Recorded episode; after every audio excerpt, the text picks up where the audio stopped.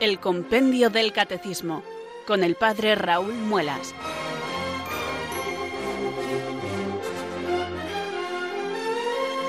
Muy buenas tardes, queridos oyentes de Radio María. Son las 4, las 3 en Canarias. Aquí comienza una nueva edición del programa El Compendio del Catecismo de la Iglesia Católica.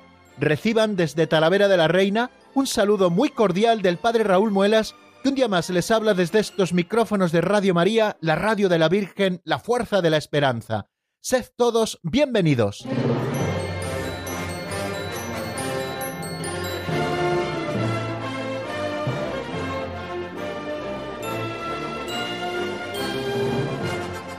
Seguro que los oyentes habituales del programa ya se están imaginando con toda razón qué es lo que estoy haciendo en este momento. Bueno, qué es lo que he hecho hace apenas unos segundos. He tomado la guía de lectura de mi compendio del Catecismo de la Iglesia Católica, que es nuestro libro de texto. Bueno, pues la edición que yo tengo lo he abierto por la página 165 y ahí vamos a continuar. Yo tengo el libro abierto en la mano izquierda, como hago siempre, mientras les saludo y más o menos nos preparamos para el programa de hoy. Por eso yo les invito un día más, queridos oyentes, que si ustedes lo tienen a bien, no solamente se dediquen a escuchar las cosas que aquí vamos diciendo y que tratamos de explicar a propósito de la doctrina que nos presenta nuestro libro de texto, sino si es posible, pues también ustedes tengan su libro, si es que lo tienen en casa, y que lo abran también por esta página 165 porque vamos a repasar lo que dice el 466, por qué ha de ser respetada la vida humana, puesto que ayer comenzábamos a estudiar el segundo artículo de ese segundo capítulo de la segunda sección de la tercera parte del catecismo. Parece un trabalenguas, pero me encanta decirlo así de corrido. La tercera parte del compendio del catecismo nos habla de la vida en Cristo. La segunda sección nos habla de los mandamientos de la ley de Dios. El capítulo segundo nos habla de la segunda tabla de los mandamientos de la ley de Dios, aquellos que se refieren especialmente al prójimo. Hemos estado ya estudiando el honrarás a tu padre y a tu madre, que es el cuarto mandamiento. Y ayer empezábamos con el segundo artículo o el segundo epígrafe de este capítulo segundo que reza así, quinto mandamiento, no matarás. Ayer hicimos también una vista de pájaro por todo lo que nos espera en los próximos programas, que serán unos pocos, porque fijaros, desde el 466 hasta el 486, ambos incluidos, que si no me equivoco son 21 números, vamos a estar desarrollando este quinto mandamiento de la ley de Dios que nos manda no matar, no matar. Ayer nos asomábamos al 466 y hoy, si Dios quiere, estudiaremos lo que nos dice el 467, por qué la legítima defensa de la persona y de la sociedad no va contra esta norma de no matarás, y el 468 que nos dice para qué sirve la pena, esas penas impuestas por la autoridad pública cuando son legítimas, ¿para qué sirven? Bueno, pues también nos asomaremos a este tema si el Señor nos da salud y si sabemos aprovechar muy bien este tiempo que tenemos. Pero estamos comenzando y siempre que comenzamos una obra buena, pues se la encomendamos a Dios, por supuesto, porque queremos que todo lo que suceda en esta próxima hora de programa, pues sea todo para mayor gloria de Dios. Y además también queremos renovar nuestra ilusión.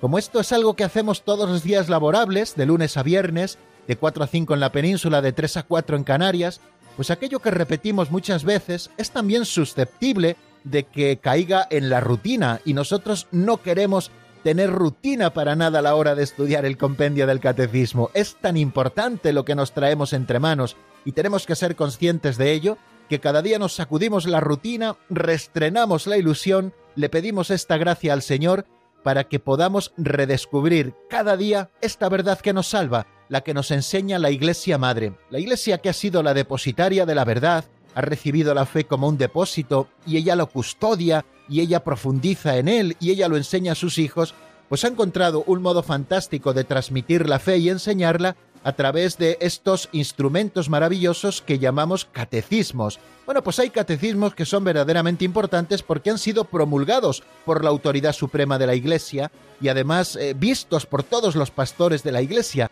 no solamente por el Papa. Así fue el Catecismo Mayor de la Iglesia, que una vez que hubieron elaborado ese instrumentum laboris inicial, se envió a todos los obispos del mundo para que todos lo leyeran, hicieran sus correcciones, sus aportaciones, sus ampliaciones, recortaran aquello que creyeran que no convenía, de manera que esa colegialidad también en la enseñanza de la verdadera doctrina, encabezados por el Papa, en aquel momento San Juan Pablo II, dio como resultado ese catecismo que para nosotros es un referente fundamental, el catecismo mayor de la Iglesia.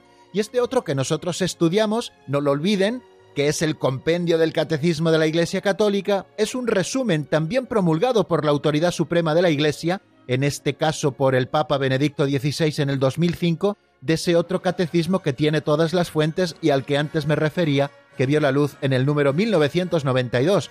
Luego es un instrumento maravilloso para que nosotros aprendamos la fe y para la catequesis.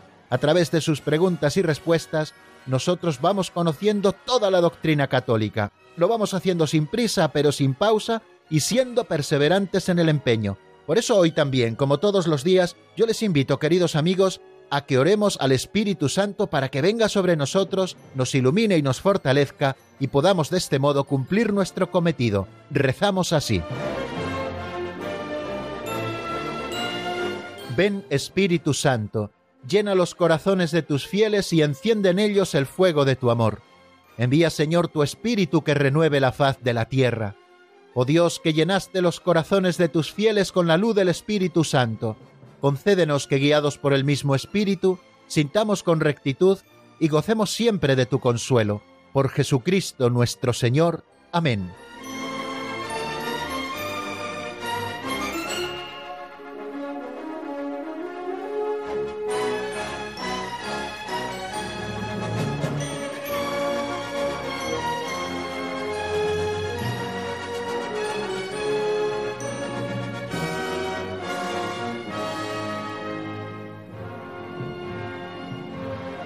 Después del saludo inicial, queridos oyentes, y de esa oración que marca el pistoletazo de salida de la edición del compendio del Catecismo del día de hoy, damos un pequeño salto al segundo momento de nuestro programa que nos prepara como si se tratara de un aperitivo para el banquete doctrinal que nos va a ofrecer el compendio del Catecismo, tanto en ese momento que dedicamos a repasar lo visto en el día anterior, como también en aquel avance de doctrina que hagamos con los números nuevos que estudiemos, y este aperitivo catequético nos lo ofrece hoy, como todos los días, un libro auxiliar escrito hace más de 30 años por don Justo López Melús, que se titula Pinceladas de Sabiduría.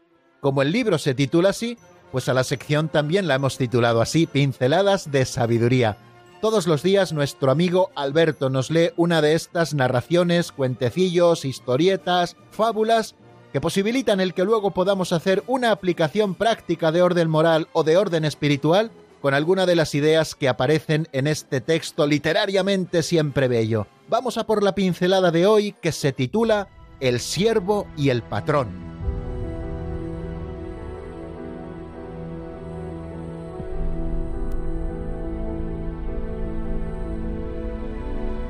El siervo y el patrón.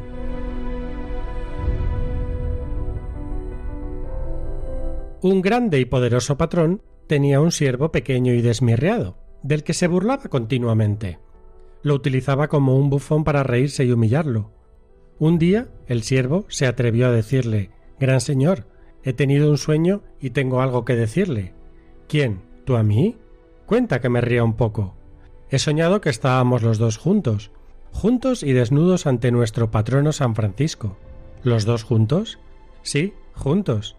Entonces San Francisco llamó al ángel y le dijo Toma una copa de oro llena de miel y cubre todo el cuerpo del patrón con la miel. Luego toma un barreño lleno de excremento y ensucia todo el cuerpo del siervo. Muy bien, dijo el patrón. ¿Nada más? Sí. Después San Francisco ordenó y ahora deben lamerse el uno al otro, lentamente y por mucho tiempo. El que se enaltece será humillado, y el que se humilla será enaltecido. Ya ven, queridos amigos, con qué simpatía enmarca don Justo López Melús en esta pincelada esas palabras del Señor que son palabra de Dios para nosotros y para todos. El que se enaltece será humillado y el que se humilla será enaltecido. No hace mucho tiempo hemos dicho que el único camino de la vida cristiana es el de la humildad. Por eso es interesante que hoy tratemos este tema y además con este ejemplo tan simpático que don Justo nos ha puesto. Pero puesto que el ejemplo o la pincelada que hoy hemos escuchado nos ofrece varias posibilidades, permítanme, aunque sea sumariamente, que me refiera a varios de los puntos o de las ideas que aparecen en esta pincelada de sabiduría. Una de ellas es aquel patrón que se reía y se burlaba constantemente de su siervo. No hay cosa, queridos amigos, que más me enfade que los abusones. Los abusones en el colegio, los abusones en el trabajo, los abusones con los que a lo mejor son un poco más tímidos, aquellos que constantemente se están riendo de los otros, no aquellos que tienen buen humor y hacen que todos se rían, no, no, sino aquellos que al final utilizan a una persona, la machacan y se ríen de ella, convirtiéndose a su costa en los más graciosos del grupo. Yo creo que si hiciéramos una votación sería algo que a todos nosotros nos reventaría, como se suele decir por ahí. Es algo que verdaderamente debe enfadarnos, porque es algo que está muy mal hecho. Nadie debe quedar por encima de nadie, y nadie debe burlarse de nadie, y nadie debe humillar a nadie. Y a propósito de esto que se nos ha presentado hoy, creo que es bueno que lo recordemos.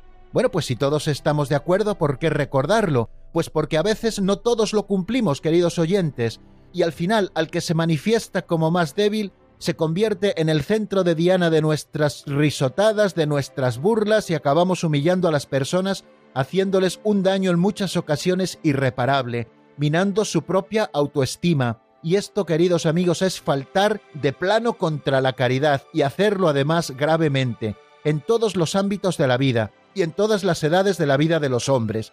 Queridos amigos, queridos chavales, si es que me estáis escuchando, y si no que os lo recuerden vuestros padres, nada de reírse en el colegio de nadie.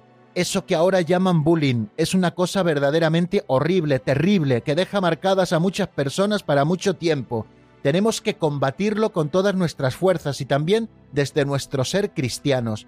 Y también, queridos amigos, cuando somos mayores, a veces en los grupos de amigos, entre comillas, siempre hay una persona que es el centro de todas nuestras bromas y que al final el pobre humillado tiene que aguantarnos a todos. Pues queridos amigos, eso no está bien. Métete con el primo de Zumosol, ¿no? Como decía aquel anuncio antiguo, ¿no? A que llamo a mi primo, al primo de Zumosol, y aparecía un gigante forzudo a ver si con ese nos podemos meter, pues es algo verdaderamente feo, horrible, diría yo, el abusar de los demás porque son más débiles que nosotros. Precisamente si vemos a otros más débiles, con esos nos tenemos que volcar para ayudarlos más y ayudarlos también a que su autoestima crezca y a que estén a gusto en la sociedad y en los distintos grupos. Creo que como cristianos es una tarea que tenemos que abordar. Segundo, el tema de la humildad. La humildad es el camino, queridos amigos, que el Señor nos marca. Y muchas veces la humildad también nos viene con carácter de humillación. A veces son otros los que nos humillan a nosotros. ¿Cómo tenemos que afrontar esto? En primer lugar, con paciencia. En primer lugar, con paciencia. No podemos devolver mal por mal o insulto por insulto. Es verdad que no tenemos que soportar que otros se rían de nosotros y nos falten al respeto. Porque ayer decíamos, ayer mismo, y ahora lo vamos a repasar, que toda vida humana es sagrada y por lo tanto nosotros nos tenemos que dar a respetar. Pero cuando a veces nos humillan, tenemos que saber vivir esto como una cruz y unirlo a la cruz de Cristo, que esto no amargue nuestro corazón, que esto no nos separe del Señor, que esto no nos quite la esperanza, sino que viviendo con humildad y uniendo nuestra pasión a la pasión del Señor, todos esos sufrimientos que a veces nos traen los demás, sirva también para la redención del mundo. Y en tercer lugar, recordar que el que se enaltece será humillado y el que se humilla enaltecido. Esta idea ya la propone la Santísima Virgen María en ese himno que llamamos el Magnificat, ha mirado la humillación de su esclava, desde ahora me felicitarán todas las generaciones. Aquella que era humilde sierva del Señor, la esclava del Señor, ha sido felicitada por todas las generaciones y la tenemos en la Iglesia como la más importante de todos los santos, aquella que merece un culto de hiperdulía, si recuerdan cuando explicábamos lo que esto significaba. De manera que el que se enaltece será humillado y el que se humilla será enaltecido. Busquemos, queridos amigos, los últimos lugares para que luego el Señor nos diga ascende a superius, es decir, pasa más arriba, porque aquel que se humilla será enaltecido y el que se enaltece será humillado.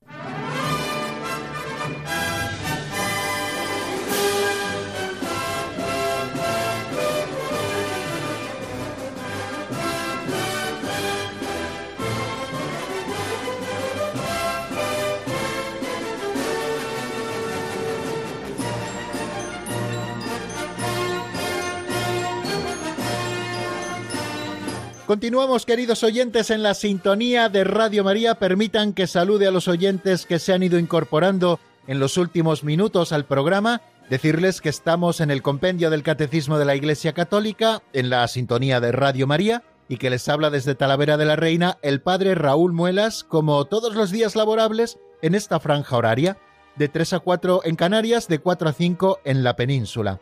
Vamos a abordar el tercer momento de nuestro programa. Ya saben que lo tenemos dividido en diferentes secciones. Cada 12 minutos más o menos cambiamos de tema para que no se aburran ustedes, queridos oyentes. Y este tercer momento lo dedicamos precisamente a, repasar lo que vimos en el día anterior en el avance de doctrina. Cada día avanzamos un poquito en la doctrina y para que no queden las cosas explicadas una sola vez, aun a riesgo de parecer pesado, pues todos los días repaso lo que vimos en nuestro último programa. Creo que es importante para fijar bien los conceptos y para que pensemos sobre ellos al menos dos veces. Y luego si ustedes le dan vueltas también personalmente, pues todavía mucho mejor, ¿no? Pero al menos dos veces juntos damos dos vueltas a las cosas. El primer día cuando avanzamos en doctrina y al día siguiente cuando lo repasamos en este tercer momento del programa. Bueno, pues vamos a repasar lo que vimos ayer. Ayer comenzamos a estudiar el quinto mandamiento de la ley de Dios, que reza así, no matarás. Como les decía al comienzo de nuestro programa, se trata del segundo artículo del segundo epígrafe de este segundo capítulo de la sección segunda de la tercera parte del compendio del Catecismo.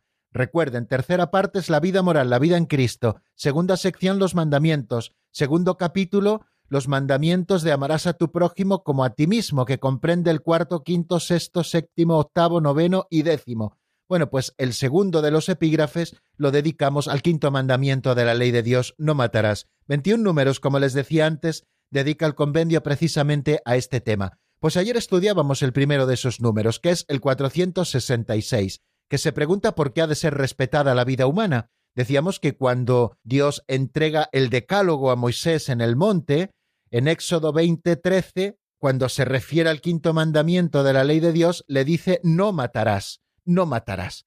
Y es que la vida humana ha de ser respetada porque es sagrada. Esa es la razón por la cual no tenemos que matar, porque toda vida humana es sagrada, y por lo tanto, como sagrada que es toda vida humana, independientemente de las circunstancias, ha de ser respetada por todos. La vida humana, nos dice el compendio, ha de ser respetada porque es sagrada. Desde el comienzo supone la acción creadora de Dios y permanece para siempre en una relación especial con el Creador, su único fin. A nadie le es lícito, por tanto, destruir directamente a un ser humano inocente, porque es gravemente contrario a la dignidad de la persona y a la santidad del Creador. Y cita otras palabras también del libro del Éxodo, un poquito más adelante a las que me he referido antes, en el capítulo 23, versículo 7, cuando el Señor dice no quites la vida del inocente y justo. Bueno, pues eso es lo que nos dice eh, de una manera sumaria el 466. Aquí encontramos varias ideas que ayer tratamos de desarrollar de una manera muy sencilla. La primera de esas ideas es la sacralidad de la vida humana. Dice el compendio del Catecismo, y así nos lo enseña la Santa Madre Iglesia, que toda vida humana es sagrada y precisamente por esto es digna de respeto. ¿Qué es una cosa sagrada? Una cosa sagrada es una cosa que pertenece a Dios, que está en el ámbito de lo divino. ¿Por qué decimos entonces que la vida humana es sagrada? Pues porque, y así nos lo explica el compendio, desde el comienzo supone la acción creadora de Dios y permanece para siempre en una relación especial con el Creador, su único fin. Fijaros, es sagrada en primer lugar porque ha sido creada por Dios. El comienzo de la vida humana, aunque supone también la participación de los esposos, de los padres, supone una acción creadora de Dios, una acción creadora de Dios que permite la unión del óvulo y del espermatozoide y cuando se produce esa concepción en el mismo instante de la unión del óvulo y del espermatozoide en el momento de la concepción, Dios crea un alma inmortal, única, irrepetible para ese cuerpo que empieza a desarrollarse en el seno de su madre. Quiere decir que la vida humana desde el comienzo depende de Dios. Una acción creadora de Dios es la que nos trae a la vida. Pero no solamente Dios nos crea al comienzo y ya se desentiende de nosotros, sino que toda vida humana para siempre tiene una relación especial con el Creador, como nos ha dicho el compendio del Catecismo. En primer lugar, porque Dios no solo nos da el ser en un momento determinado, sino que nos sostiene también en el ser. De ahí que tengamos siempre una relación directa con el Creador. Nosotros tenemos que considerarnos como criaturas, que en definitiva no somos nada si no estamos conectados al Creador. Es como si la bombilla, por ejemplo, que tenemos en nuestra habitación, quisiera desvincularse de la central que está alimentando de energía para que ella pueda alumbrar. Pues en el momento en que se desvincule de esa central de energía, pues evidentemente la bombilla no servirá para nada porque no alumbrará, porque la bombilla es lo que es precisamente porque está conectada a una fuente de energía que hace que pueda lucir y pueda dar luz en nuestra habitación, como es el caso que estamos poniendo, ¿no? Pues eso ocurre también con el hombre con respecto al Creador. Permanece para siempre una relación especial con el Creador, porque Él nos sostiene en el ser. Y ya no digamos si hemos sido llamados, como ayer recordábamos también, a la vocación cristiana. Ya no solo somos criaturas de Dios, sino que somos hijos por el espíritu de adopción que hemos recibido. Dios nos ha abierto las puertas de la Trinidad para que podamos vivir como hijos suyos somos hijos del Padre en el Hijo Jesucristo por el Espíritu Santo, y hemos sido también convertidos en templos vivos de Dios, porque el Espíritu Santo viene a habitar dentro de nosotros por la vida de la gracia, y con el Espíritu Santo el Padre y el Hijo. Fijaros si nuestra vida es sagrada. Y también nos dice una razón más de por qué es sagrada nuestra vida, porque tenemos a Dios como nuestro único fin. Dios es nuestro único fin. Dios nos ha creado para la eterna bienaventuranza, esa es la vocación excelsa a la que Dios nos llama y que no debemos de olvidar nunca. Dios nos ha creado para que seamos felices con Él por toda la eternidad. Nos hiciste, Señor, para ti, y nuestro corazón va a estar inquieto hasta que descanse en ti. Y esto es porque Dios ha sembrado en nosotros esa semilla de eternidad, de manera que nada de las cosas materiales pueden llenar el anhelo de felicidad que tiene nuestro corazón, porque eso solo se verá colmado cuando seamos plenamente felices con Dios en el cielo. Bueno, pues estas son las tres razones que nos da el compendio de una manera muy sencilla de por qué la vida humana es sagrada y por qué, por tanto, ha de ser respetada. Porque desde el comienzo supone la acción creadora de Dios, porque esta vida permanece para siempre en relación especial con su Creador, y porque todos tenemos una vocación especialísima de unión con Dios. Todos hemos sido llamados a vivir eternamente felices con Dios en el cielo. Por lo tanto, si la vida humana es sagrada y ha de ser respetada, continúa diciendo el compendio, a nadie le es lícito destruir directamente a un ser humano inocente. Quiere decir que a nadie le es lícito destruir directamente la vida de un ser humano inocente. Repito la frase para que no nos olvidemos de ningunas palabras. ¿eh? Destruir directamente a un ser humano inocente. Muchas veces puede darse el caso de que una persona de manera involuntaria quite la vida a un ser humano inocente, pero no es algo que ha buscado, sino que por un accidente, por lo que sea, bueno, pues esto evidentemente podrá tener su carga penal civil, pero moralmente no le es imputable a una persona que sin negligencia por su parte, sin querer, ha quitado la vida a una persona, pues alguien que va conduciendo, va bien, va por su carril, va a la velocidad adecuada, y de pronto se le cruza a una persona sin mirar y la atropella y le mata. Bueno, pues esa persona evidentemente no es culpable de la muerte de ese ser humano inocente, porque no lo ha hecho de manera directa, sino que de una manera indirecta y también contra su voluntad, no ha sido libre para poder decidir, no ha tenido tiempo de reaccionar, bueno, pues evidentemente de lo que se nos está hablando aquí es de esa acción directa que destruye la vida de un ser humano inocente y que siempre es ilícita, y es además gravemente, ojo, gravemente contrario a la dignidad de la persona y a la santidad del Creador. Aquel que de una manera directa atenta contra la vida de un ser humano inocente está pecando gravemente, porque está contra la dignidad de la persona que ha sido creada a imagen y semejanza de Dios nuestro Creador, y está también contra la santidad del Creador, con quien está relacionada esa persona desde el comienzo de su existencia a lo largo de toda su vida y hasta su fin, porque fijaros que todos tenemos, como os he dicho, una vocación excelsa que es la eterna bienaventuranza. Todo esto, ayer lo veíamos, eh, aparece atestiguado en la Sagrada Escritura. Hablábamos del relato que aparece en el Génesis capítulo cuarto, que es la muerte de Abel a manos de su hermano Caín, ¿no? Como desde los comienzos de la historia humana, la presencia en el hombre de la ira y de la codicia, que son consecuencias del pecado, hace que éste se pueda volver contra el propio hombre, de manera que se convirtió en enemigo de sus semejantes el hombre, y Dios manifiesta la maldad de este fratricidio, cuando en el capítulo cuarto, como les he dicho, en los versículos 10 y 11, le dice el Señor a Caín, ¿qué has hecho? Se oye la sangre de tu hermano clamar a mí desde el suelo, pues bien, maldito seas, lejos de este suelo que abrió su boca para recibir de tu mano la sangre de tu hermano. La escritura precisa lo que el quinto mandamiento prohíbe. No quites la vida del inocente y del justo. Nos ha recordado ese número 466 al final del mismo y que es una cita del libro del Éxodo capítulo 23 versículo 7. Por lo tanto, lo que está prohibiendo es el homicidio voluntario de un inocente, porque es gravemente contrario a la dignidad del ser humano, porque es contrario también a la regla de oro, que es que no hagas a otro lo que no quieras que te hagan a ti, y también a la santidad del Creador, como antes les indicaba. Esto nos lo especifica quizá un poco mejor el Catecismo Mayor de la Iglesia, que le dedica más espacio, por supuesto, al tema. La ley que lo proscribe posee una validez universal, o sea que el no matarás tiene una validez universal, obliga a todos y a cada uno siempre y en todas partes.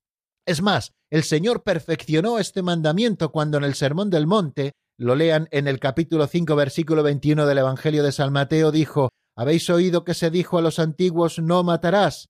Bueno, pues yo os digo, y el Señor añade el rechazo absoluto de la ira, del odio y de la venganza.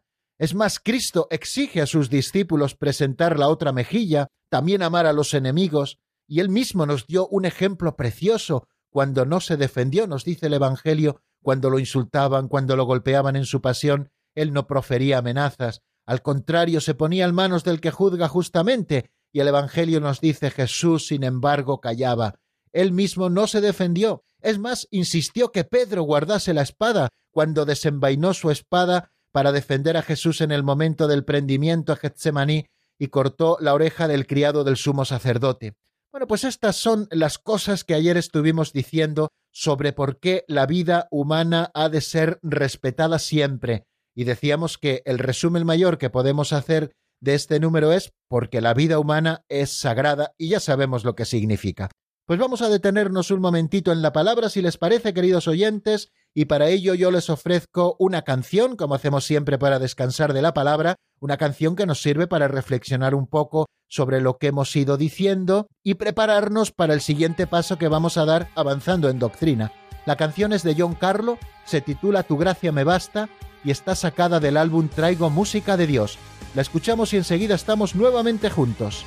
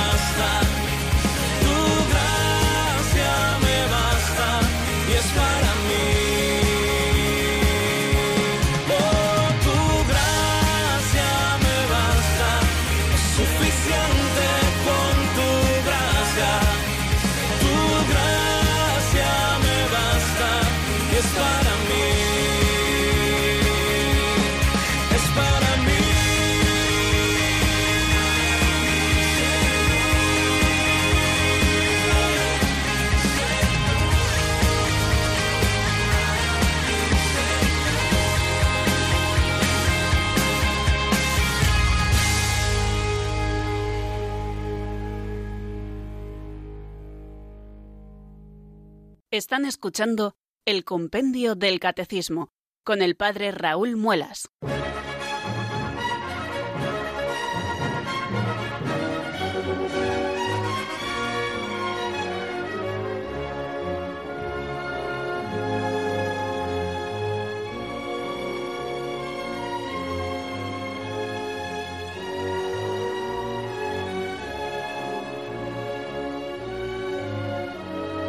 Continuamos, queridos oyentes, en esta edición del Compendio del Catecismo en el que estamos con los primeros compases del quinto mandamiento de la ley de Dios que nos manda no matar.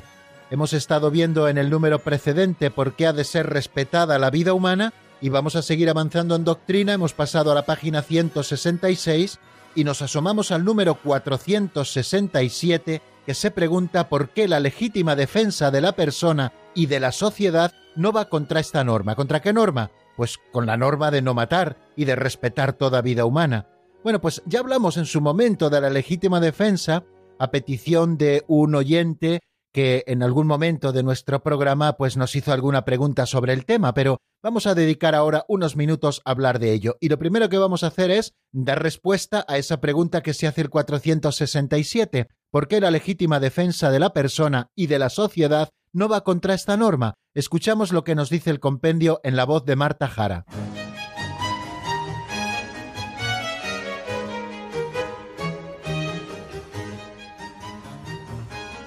Número 467. ¿Por qué la legítima defensa de la persona y de la sociedad no va contra esta norma? Con la legítima defensa se toma la opción de defenderse y se valora el derecho a la vida, propia o del otro, pero no la opción de matar. La legítima defensa para quien tiene la responsabilidad de la vida de otro puede también ser un grave deber, y no debe suponer un uso de la violencia mayor que el necesario. Bueno, pues aquí tenemos lo que nos dice el compendio a propósito de la legítima defensa. Apenas cuatro líneas, un poquito más, en la que nos dice que con la legítima defensa se toma la opción de defenderse y se valora el derecho a la vida, propia o del otro, pero no la opción de matar. La legítima defensa, para quien tiene la responsabilidad de la vida de otro, puede ser también un grave deber, y no debe suponer un uso de la violencia mayor que el necesario. Cuando estamos hablando de la legítima defensa, ¿a qué nos estamos refiriendo, queridos oyentes? Nos estamos refiriendo a cuando nosotros somos atacados de manera injusta y tenemos que defender nuestra vida porque es un bien propio. Esto es un derecho que todos tenemos, a ejercer la legítima defensa respetando siempre esas condiciones de las que nos habla este número del compendio del catecismo. Una persona viene a arrebatarte la vida y es tu vida o la del otro. No se trata aquí de elegir como una de las opciones matar al otro, no se busca matar a la otra persona, ni mucho menos, se busca defender la propia vida. Por eso cuando uno está defendiendo se debe utilizar una fuerza proporcionada, no debe usar una violencia mayor que la necesaria. Por ejemplo, si alguien viene a atacarte con un palo, tú no puedes repeler ese ataque dándole un tiro en el corazón, evidentemente, porque estás utilizando una violencia infinitamente mayor y algo que puedes frenar de otra manera, lo estás haciendo de una manera en que estás causando positivamente la muerte de esa otra persona.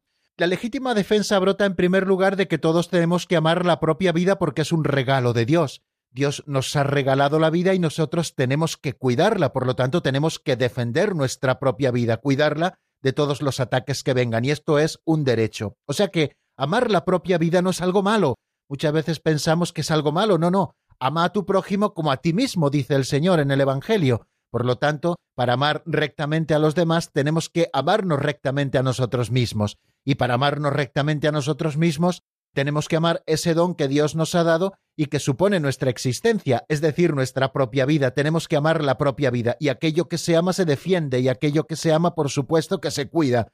Entonces tenemos que cuidar la propia vida no solamente de nosotros mismos, sino también tenemos que cuidar la propia vida de aquellos que puedan agredir nuestra propia vida. Esto es un derecho que todos tenemos. Segundo, la legítima defensa también se fundamenta en lo que el moral se llama la acción de doble efecto. Es decir, una acción que nosotros hacemos puede causar dos efectos, uno bueno y otro malo que se tolera. El que se busca directamente es el bueno, o sea, uno no puede decir que es legítima defensa cuando es acción de doble efecto lo que se busca es la muerte del otro, pero cuando lo que uno busca es salvar la propia vida, defender su propia vida, y eso supone que como consecuencia el otro puede morir, evidentemente no estamos buscando la acción mala primero, sino que estamos buscando la acción buena y como segundo efecto está esa otra opción mala. Y siempre tenemos que tener en cuenta, por supuesto, eso que se nos decía de que debe haber una proporcionalidad entre la defensa y el ataque. No se puede utilizar una violencia mayor que la necesaria. Bueno, pues esto explicado así de una manera como muy sencilla y muy rápida. ¿Qué es lo que nos dice el Catecismo Mayor y qué fuentes nos cita para hablarnos de la legítima defensa? En primer lugar, nos dice que la legítima defensa de las personas y las sociedades no es una excepción a la prohibición de la muerte del inocente que constituye el homicidio voluntario. El homicidio voluntario sí es efectivamente procurar la muerte del inocente. La legítima defensa no es una excepción a este respetar siempre la vida. La acción de defenderse, dice Santo Tomás de Aquino en la Suma Teológica, puede entrañar un doble efecto. El uno es la conservación de la propia vida, el otro la muerte del agresor. Y sigue diciendo Santo Tomás en otro momento que nada impide que un solo acto tenga dos efectos, de los que uno solo es querido, sin embargo el otro está más allá de la intención. Bueno, eso es la acción de doble efecto que antes les decía. Quiero decir que yo hago una acción para defenderme y esa acción tiene como consecuencia a lo mejor la muerte de mi agresor que viene con todas las de la ley a acabar con mi vida. Bueno, yo no busco la acción esa de la muerte del agresor, yo busco defenderme a mí mismo, ¿no? Y, y esto tenemos que tenerlo a la vista a la hora del ejercicio del derecho de la legítima defensa. También nos dice el Catecismo Mayor que el amor a sí mismo constituye un principio fundamental de la moralidad, ya se lo indicaba yo antes, es por tanto legítimo hacer respetar el propio derecho a la vida. El que defiende su vida no es culpable de homicidio, incluso cuando se ve obligado a asestar al agresor un golpe mortal. Si para defenderse, sigue diciendo Santo Tomás en la Suma Teológica, se ejerce una violencia mayor que la necesaria, se trataría de una acción ilícita. Pero si se realiza la violencia en forma mesurada, la acción sería lícita y no es necesario para la salvación que se omita este acto de protección mesurada a fin de evitar matar al otro, pues es mayor la obligación que se tiene de velar por la propia vida que por la del otro.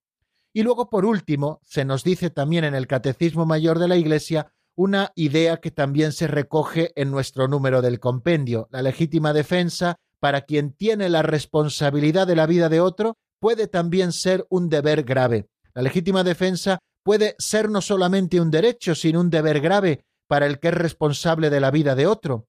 La defensa del bien común exige colocar al agresor en la situación de no poder causar perjuicio, por este motivo, los que tienen autoridad legítima tienen también el derecho de rechazar, incluso con el uso de las armas, a los agresores de la sociedad civil confiada a su responsabilidad.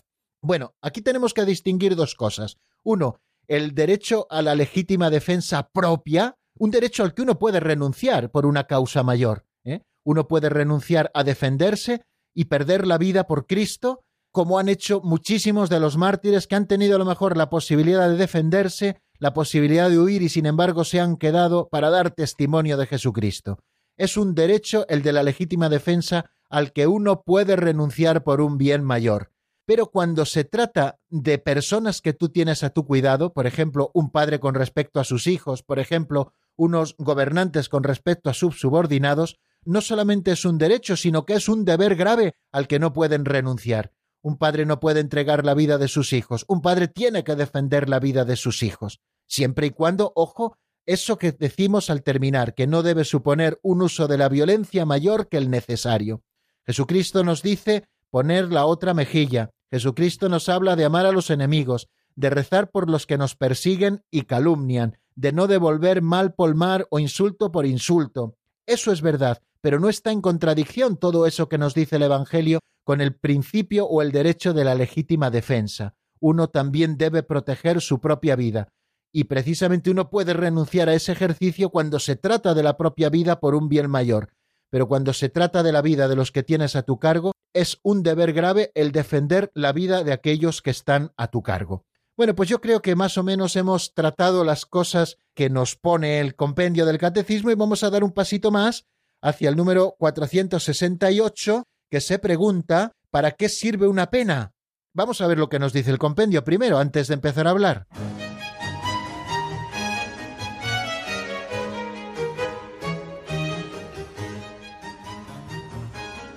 Número 468. ¿Para qué sirve una pena? Una pena impuesta por la autoridad pública tiene como objetivo reparar el desorden introducido por la culpa, defender el orden público y la seguridad de las personas y contribuir a la corrección del culpable.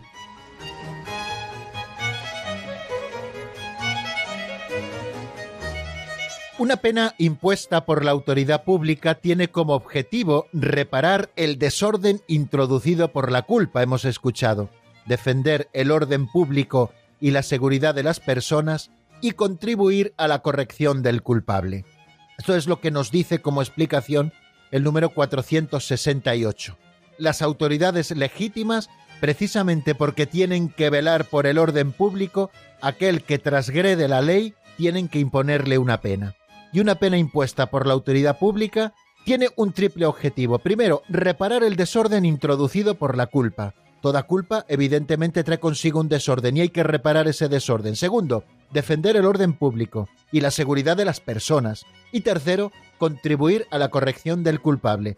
La pena ha de ser puesta con proporcionalidad, buscando también que se enmiende aquel que ha sido culpable. Nos dice el Catecismo Mayor a este propósito lo siguiente. A la exigencia de la tutela del bien común corresponde el esfuerzo del Estado para contener la difusión de comportamientos lesivos de los derechos humanos y de las normas fundamentales de la convivencia civil, es decir, aquellos que atentan contra los derechos humanos y contra la convivencia civil han de ser amonestados, han de ser penados por la autoridad del Estado, por la fuerza pública. ¿Por qué? Porque tienen que guardar el bien común y se está lesionando el bien común de todos los ciudadanos. La legítima autoridad pública, sigue diciendo el Catecismo Mayor, tiene el derecho y el deber de aplicar penas proporcionadas a la gravedad del delito. Todo el sistema judicial de un Estado, al final lo que pretende es salvaguardar los derechos de todos los ciudadanos y el bien común. Por eso impone penas a los culpables. Por eso la legítima autoridad pública tiene el derecho y el deber de aplicar penas proporcionadas a la gravedad del delito. Hombre, si te han quitado 10 euros, no le puedes meter 100 años en la cárcel, evidentemente, sino que toda pena ha de ser proporcionada a la gravedad del delito. Ahí está ese sentido de justicia y equidad que han de tener también los que en nombre de la sociedad se encargan de aplicar las leyes y aplicar las penas ante las culpas. La pena tiene ante todo la finalidad, como hemos dicho, de reparar el desorden introducido por la culpa. Cuando la pena es aceptada voluntariamente por el culpable, adquiere también un valor de expiación. La pena finalmente, además de la defensa del orden público y la tutela de la seguridad de las personas, tiene también una finalidad medicinal, y esta no la tenemos que olvidar nunca. En la medida de lo posible, la pena que se pone debe contribuir a la enmienda del culpable. Bueno, pues así explicamos, queridos amigos, cómo en la sociedad existen las penas para aquellos que quebrantan las leyes y que van contra los derechos humanos y contra las normas fundamentales de la convivencia civil.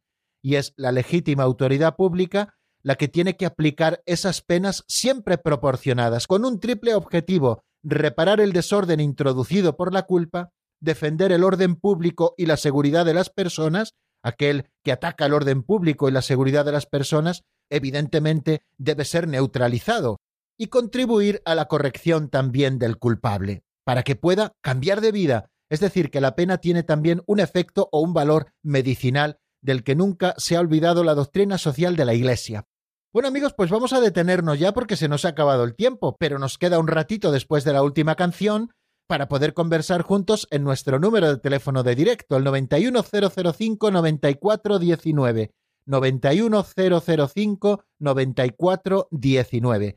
Pueden ustedes ir marcando si lo desean mientras escuchamos al menos unos compases de una canción de Luis Alfredo Díaz titulada Héroe Anónimo del álbum Solidaridad. Escuchamos este tema y nos encontramos en el 910059419. Su nombre no saldrá mañana en el periódico, ni a mediodía su rostro en la televisión. Pero les aseguro que mi amigo es un héroe, de esos que dan su vida por amor. Tendrá 20 años, poco más o menos, y los ojos despiertos como un volcán. Una sonrisa fácil, aunque de hablar reservado, y le encanta el fútbol y salir a bailar. Hasta aquí me diréis, nada de particular, nada que justifique que le vayas a cantar. Pero el fin de semana, cuando cierra los libros, mi amigo se viste de Superman. Y es que es un héroe, un héroe anónimo.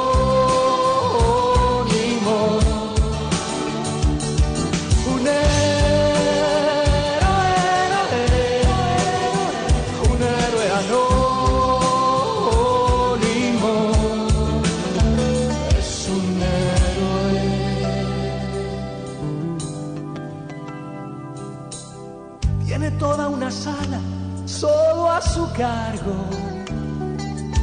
Diez o quince críos, yo diría que mil.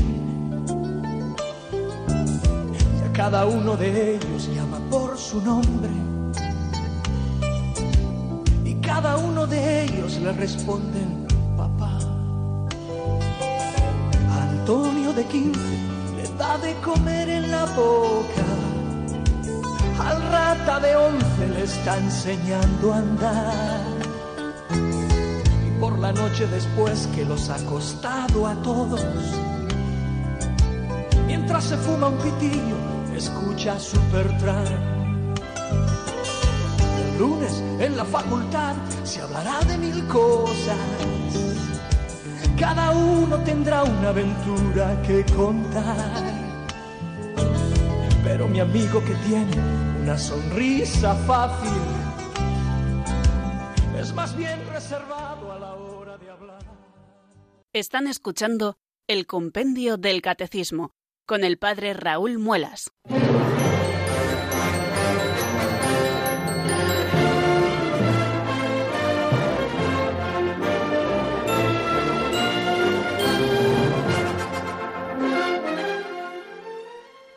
Un poquito más de 10 minutos nos separan, queridos oyentes, de las 5 de la tarde. Nos quedan 6 minutos de programa y tenemos un número a su disposición que es el 91005-9419. Este es el teléfono de directo de Radio María, el que se utiliza en todos los programas en los que ustedes pueden intervenir.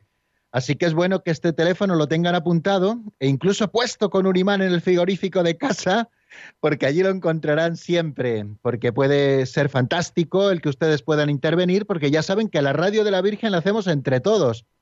Eh, no solamente se pide a nuestros oyentes que colaboren con sus donativos en el sostenimiento de la radio y que colaboren sobre todo con su oración, sino también con sus intervenciones siempre oportunas, o bien porque nos eh, presentan alguna duda que tienen y puede ser mm, una ocasión propicia para que tratemos de despejarlas y en ese momento conocemos la respuesta, eh, o bien porque ustedes también pueden enriquecer eh, todo lo que nosotros vamos diciendo con sus propias experiencias. Y por aquello que decimos siempre de que Radio María es una familia y que hacemos la radio entre todos, bueno, pues eh, es bueno que ustedes puedan marcar este número en el compendio del catecismo y también en los demás programas donde se abre este teléfono de directo. Permítanme eh, también, aprovechando la ocasión de que hoy tenemos un poquito de tiempo, para que les recuerde, por aquello de colaborar, de que ahora Radio María nos está pidiendo que colaboremos en, el ajuste de la programación para la temporada que viene y para ello existe una encuesta en la página web www.radiomaria.es. Eh, ahí existe una encuesta sobre la programación de Radio María que se titula Contamos contigo Y nada, lleva solo poquitos minutos y ustedes votan sus programas favoritos y todo esto ayuda eh, también viendo un poco la frecuencia con la que escuchan, en qué franjas horarias, para que luego nuestros directivos puedan ajustar mucho más la programación de Radio María y que siga haciéndonos muchísimo bien a todos. Bueno, pues después de recordarles esto, que creo que es importante, vamos a dar paso a la primera llamada que nos llega desde León. Juan, buenas tardes y bienvenido. Hola, buenas tardes. Quería preguntarle, oiga, después de comulgar, ¿cuánto tiempo queda Jesús dentro del cuerpo? Sí. Bueno, eh, la, la, respuesta así general, no le puedo decir si 10, 12, 13 minutos, 15, 18, no se lo puedo decir así, pero sí que le puedo decir que la presencia física del Señor en nosotros dura mientras permanecen las especies eucarísticas.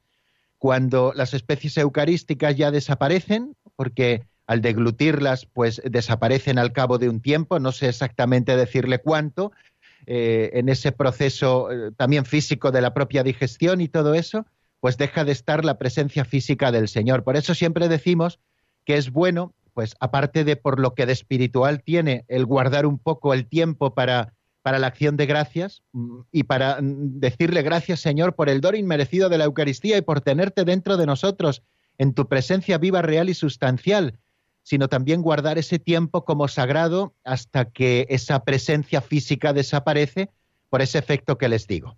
Muy bien, pues espero haber dado respuesta a su llamada y también eh, vamos a dar paso a una segunda llamada que nos llega desde Vizcaya y ahí está nuestro amigo Jesús. Buenas tardes, bienvenido.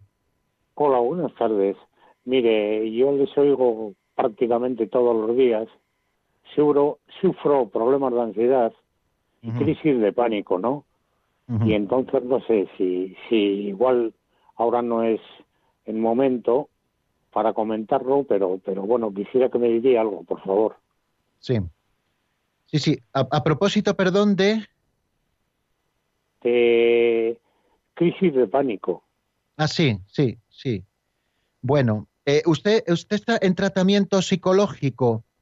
Sí. Para, para esto. Es que creo que es, es mm, lo primero. Quiero decir que una de las cosas que primero tenemos que considerar es que cualquier enfermedad o mal, eh, también de carácter eh, psicológico psiquiátrico, es una enfermedad y por lo tanto ha de ser tratada por aquellos especialistas que conocen del tema, ¿no? En este caso, por ejemplo, por un psiquiatra, ¿no? Que es el que puede valorar exactamente eh, el alcance y sobre todo poner vías de solución eh, médicas, médicas, ¿no? Entonces creo que es importante, ¿no? Pues ponerse en manos de un buen profesional médico, un buen psiquiatra, que le pueda ayudar a ir superando, pues también con la medicación y con los tratamientos que él considere conveniente, porque él es el que sabe a paliar un poco esas crisis de pánico que puedan venirle de diferentes formas.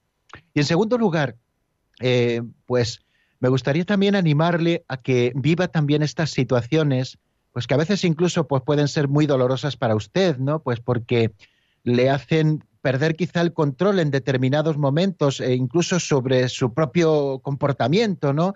Ante una crisis de pánico que, que solamente quien lo ha padecido pues sabe exactamente lo que es vivirlo como una verdadera cruz redentora, es decir, eh, contra, esta, contra este tipo de cruces, ¿no? como son la enfermedad, pues tenemos que luchar con los medios que tenemos a nuestro alcance, que son los medios técnicos y los medios médicos, pero, pero también podemos vivirlos precisamente como una cruz que unida a la cruz de Cristo tenga un valor redentor. De manera que cuando usted esté sufriendo, pues eh, eh, eso, esas consecuencias ¿no? que su enfermedad trae en algún momento concreto, usted pueda pensar, estoy redimiendo al mundo, ¿no? Que no se sienta mal o porque en algún momento eh, tenga algún comportamiento que se salga de la normalidad o que no, no, sienta la vergüenza ni sienta tampoco que está ofendiendo al Señor, no, simplemente está padeciendo una cruz. Y esa cruz unida a la de Cristo es redentora y tiene un valor maravilloso. Y así usted se está santificando, ¿no?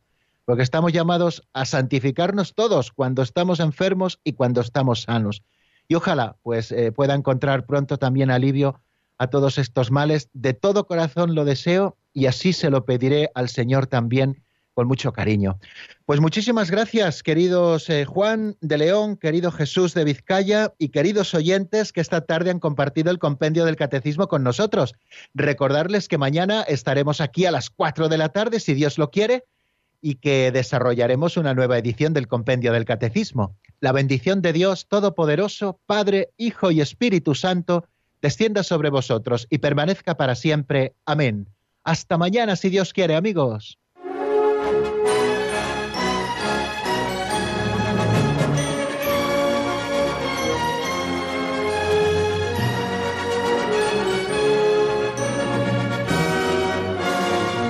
El Compendio del Catecismo con el Padre Raúl Muelas.